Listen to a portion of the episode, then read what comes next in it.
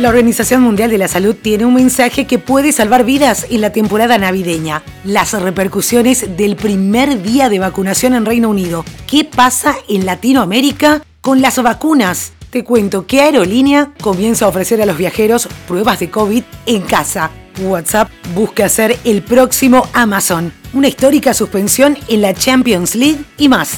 Esto es El Franco Informador, tu mejor opción para estar al día con las noticias. De manera fresca, ágil y divertida, en menos de 10 minutos y sobre la marcha. Soy Soledad Franco. Allá vamos. Se acerca la temporada navideña y la Organización Mundial de la Salud tiene un mensaje no deseado, pero que puede salvar vidas. No se abracen. Para detener la propagación del COVID-19, el jefe de emergencias de la OMS dijo que la tasa impactante de casos y muertes por COVID-19, particularmente en Estados Unidos, significa que las personas no deberían acercarse demasiado a sus seres queridos este año. Una mujer de 90 años de Irlanda del Norte se convirtió este martes en la primera persona del mundo en recibir la vacuna fabricada por Pfizer BioNTech en el marco del programa de vacunación que dio inicio en Reino Unido. Margaret Keenan, que fue vacunada en el Hospital Universitario de Coventry, aseguró sentirse privilegiada, según informó la cadena BBC. Este hecho implica un gran paso para la eventual vacunación de poblaciones de alto riesgo y en la contención del avance de la pandemia en el mundo. Mientras tanto, los expertos de la Agencia de Medicamentos de Estados Unidos, FDA, consideraron en un informe publicado este martes que la vacuna contra el COVID-19 de los laboratorios Pfizer y BioNTech no presentan riesgos de seguridad que impidan su autorización. La agencia reguladora estadounidense tiene previsto dar a conocer su decisión sobre la vacuna, autorizada en Reino Unido y otros países, tras una reunión de su comité consultivo este jueves. Te preguntarás, ¿qué pasa en Latinoamérica? Una encuesta encargada por la industria farmacéutica revela que América Latina solo volverá a la normalidad, entre comillas, a partir de marzo de 2022. Los datos se refieren a la capacidad de los gobiernos para vacunar a sus poblaciones en una cantidad suficiente para frenar la transmisión y crear una especie de inmunidad de rebaño. La información es de Airfinity, una empresa de datos científicos que presentó sus resultados en un evento organizado por la Industria Farmacéutica Federal Internacional. En el caso de América Latina, la previsión es que la región pueda vacunar al 20% de la población para julio de 2021.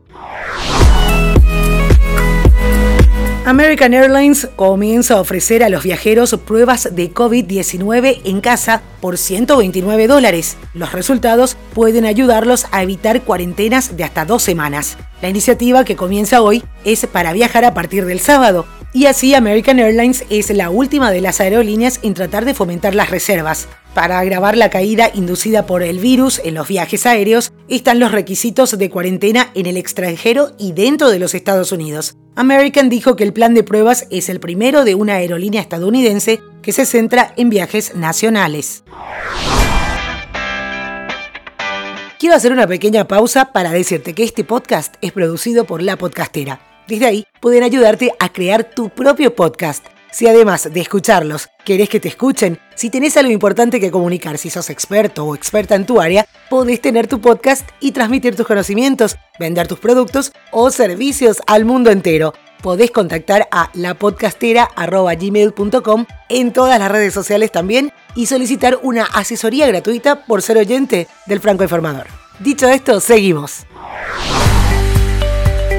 Parece que puede haber humo blanco post-Brexit. El vicepresidente de la Comisión Europea encargado de supervisar el cumplimiento del acuerdo del Brexit, Maros Sefcovic, y el número 12 del gobierno británico, Michael Gove, cerraron en Bruselas un principio de acuerdo sobre las condiciones de aplicación del pacto a partir del próximo 1 de enero. En la práctica, supone que Londres retira de su polémica ley de mercado interior las cláusulas diseñadas para incumplir el acuerdo de divorcio.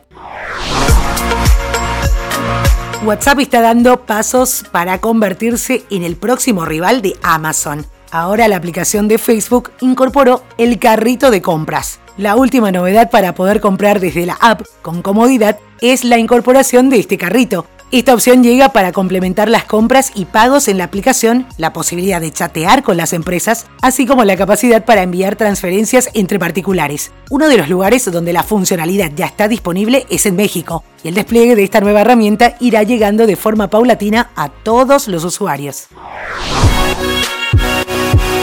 Scott Frank, creador de Gambito de Dama, la miniserie más vista de Netflix, volverá a trabajar con Anya Taylor Joy, su protagonista. Será en una adaptación para el cine de Risa en la Oscuridad, una de las novelas más famosas del ruso Vladimir Nabokov, publicada en 1932. Durante una entrevista en el podcast The Watch, Frank confirmó que está desarrollando tanto una versión libre de las obras de Dashiell Hammett como una versión de Risa en la Oscuridad.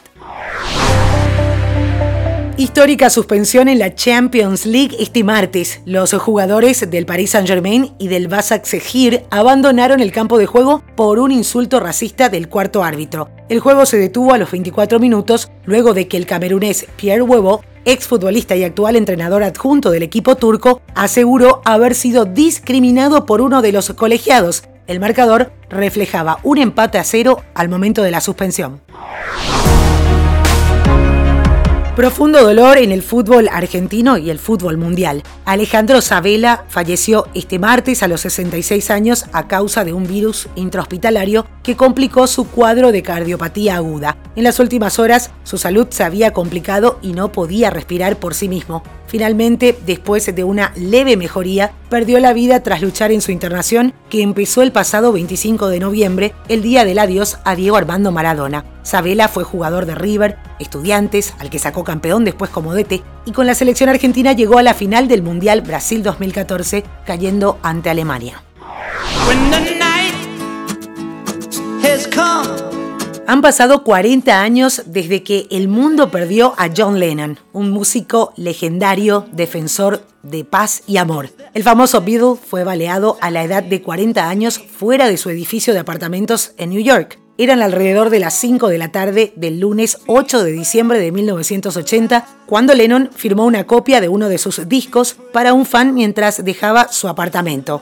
A su regreso, justo antes de las 11 de la noche, Lennon recibió cuatro disparos. Fue trasladado a un hospital para luego ser declarado muerto. Lennon fue asesinado por el mismo fan al que le había firmado el disco. Y hoy lo recordamos así.